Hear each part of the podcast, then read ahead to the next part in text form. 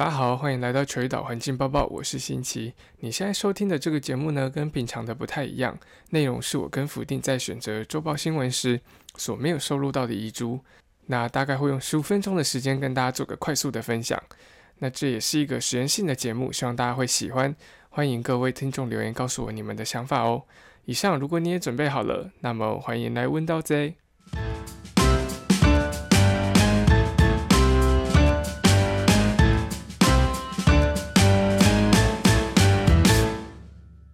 那在这个我们正式节目开始之前，福定有一些小小的新闻要先补充，对不对？我们有两则，就是遗珠，我们用就是三三三三分钟，三分钟，三分钟。我文健刚胸恐怖，不是电台，没有要购买药。我们先用三分钟来，就是分享一下我们今天的就是遗珠。OK，第一则是水路，对不对？对，第一则是十一月二十四号发生的，嗯，夜驶台二八线图见黑影窜出，下车发现撞到水路。哦，它是在台二十八线二三点五公里处。好，发生这样讲谁知道？可以吧？这样讲谁知道？台二八线二十八线在哪里？啊，自己 Google 啊，Google 工具那么方便，自己 Google，我傻眼。好了，台二十八线那个二十几，应该是二十几，二三点对啊，在二三点五，在高雄的田寮地区。啊，凌晨发生水路遭撞死的意外。自小客驾驶当时，呃，他说就是。他只看到一团黑影突然窜出，下车才发现，哎，是撞到水路。哦，那我看我有看到新闻的影片，很大只，很大只。没有，我有看文章啊，他说就是一开始那个是码头山协会的那个人有出来，就是想说要帮忙处理，结果三个人拖不动，超大只，三个人拖不动，然后最后是请拖车先拖到旁边这样。对啊。这是一个偶发的意外啦。好，那今年今年的话，同一个路段二三到二八公里处有发生过两起，是第二支了，对不对？对，两起水路遭撞的通报，这是有通报的，所以没通报的话可能更多这样子。但我觉得不通报不太可能，因为那个那么大只。对啊，如果真的撞到的话，基本上再怎么样，那个车体一定就是。我觉得如果真的撞到是一定需要一定需要帮助，没有办法自己解决，不是又不是撞到石虎，哎，撞到石虎的都造逃了，撞到水路没有办法，那个车头一定整个直接凹下去。你知道为什么吗？为什么要国赔？可以耶，可以耶。对啊，因为撞到十五要赔钱，所以跑掉啊；撞到水路有国赔，所以留下来。对啊，合理啊，蛮合理的。所以如果石虎长得跟水路一样大只的话，是不是就不会有这种问题？那这样子人类应该先被吃掉。石虎那是真的老虎哦，那就变老虎，那就是真的老虎。我的妈呀！好了，那这个这个路沙社的这个社社长那个林德恩。他有表示说，就是未来肯定要考虑说，除了就是生态廊道部分，因为生态廊道是你要引导这个动物去走这个廊道嘛，所以路道路的两侧会再增加围网。那如果说呃，在一些比较不可行的路段的话，之后可能会考虑增设这个超音波的示警器。那这个超音波示警器是给路听的啦。就是说，动物一般听到突然有声音发出的时候，他们都会暂停动作，然后警戒。那这样子，如果车子突然过去的时候，他们就不会跑到马路上这样子。嗯，那这个地方会有水路，可能是因为过去有养鹿场，所以有一些梅花鹿逃逸的，呃，或者是被弃养，或是养鹿场废弃之后，它就逃掉了，然后就在原本的栖地有有继续生生活这样子。所以会有这些大型动物。我一开始跟朋友讨论这个新闻的时候，他还跟我说：“诶，为什么？就是因为事发的路段其实那个地方海拔蛮低的。”他就说：“诶，为什么海拔这么低的地方会有水路？”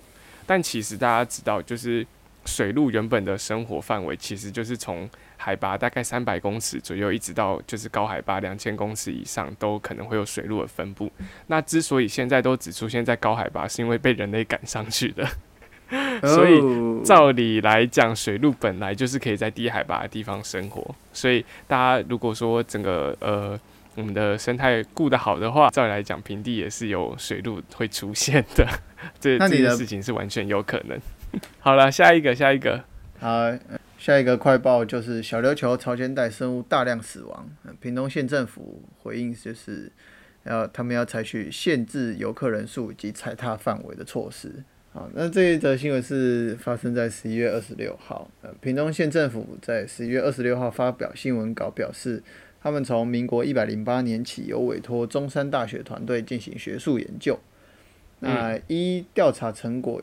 预警原则、滚动检讨以及调整保育措施，啊，他们就是为了要取得小琉球潮间带的观光发展，还有生态保育双赢，就是 win-win 这个，所以采取这个措施。这样，那他刚才说预警是那个地震预警系统的那个预警吗？嘿，对对对，嗯，就是根据他们调查的结果而去做出一些推测，然后再适时的做调整。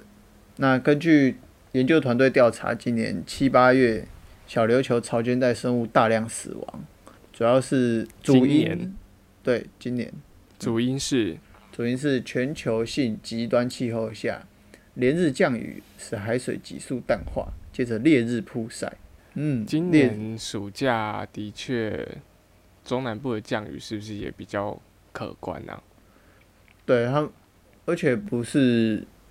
不是台风雨，而是地形雨，就西南季风啊！啊，对对对，嗯，西南季风，因为我有看到另外一则新闻，是说增文水库，就是它的那个今年的发电量已经提前达到，就是原本预定的发电量了。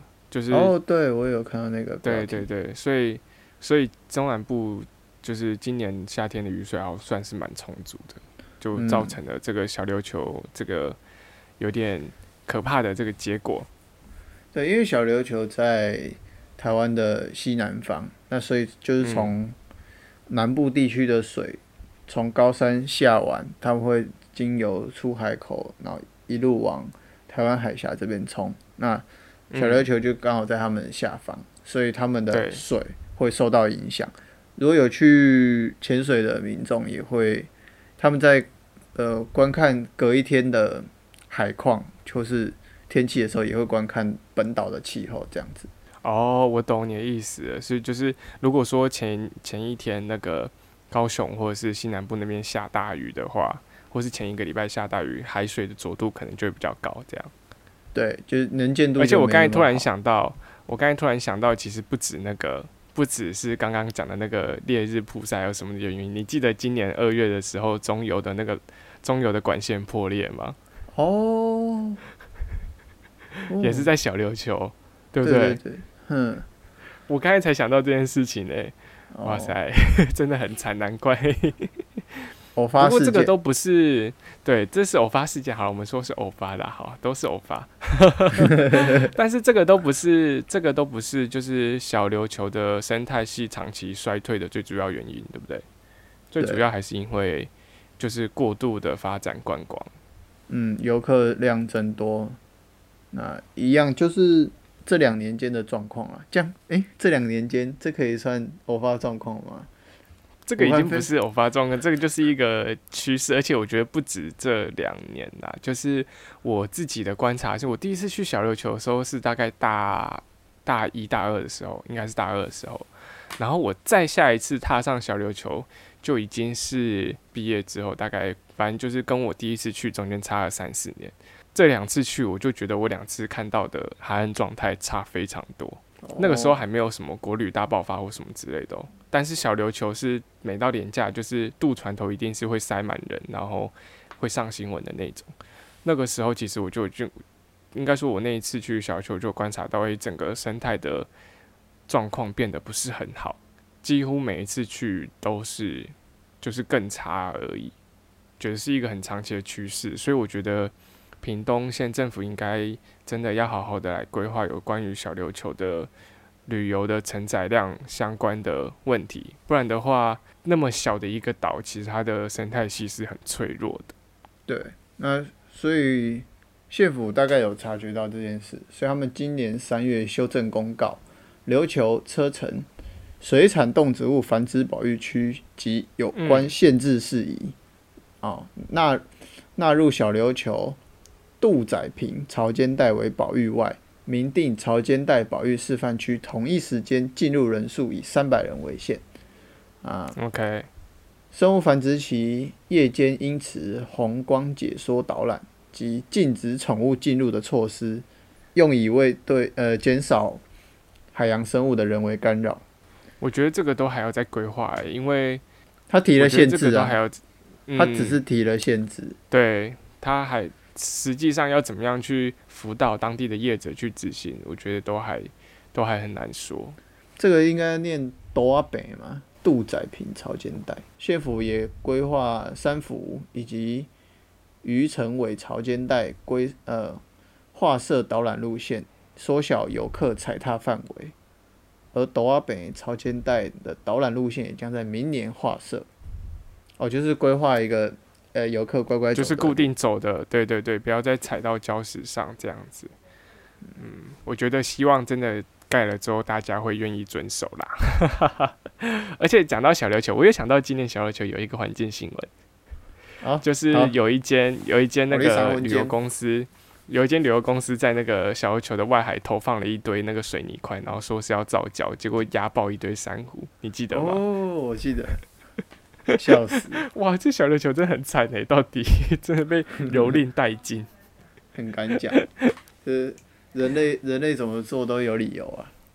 对，不过后来他有被罚钱，然后也有就是被要求要把那些水泥块清走了，但下面珊瑚还是已经被打爆了。不过就了了啊。对啊，就就发生就发生了，不然怎么办？想办法以后避免这种状况再度的上演。嗯，珊瑚礁龟缸咧，你看那边龟缸诶，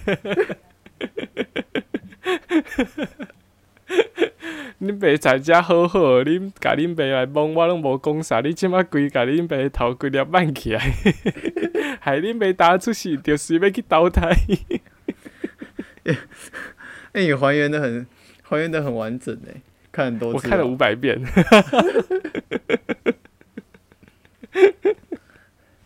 因为他一开始没有，我很我我上个月就看，我不知道为什么突然爆又突然爆红一次。我也是很久以前就看到二的切切那样，因为我本来就很会看这种改改词或者是之类配音的这种东西，而且是切切那样呢，没有想到没有想到这个礼拜突然突然又红起来了，对，好，对我觉得我好像记得这是好像海海海巡署还是还是哪个单位突然又发了之后就又窜红。好，那上面这些就是这个礼拜的快报内容，希望大家喜欢，也谢谢大家的收听。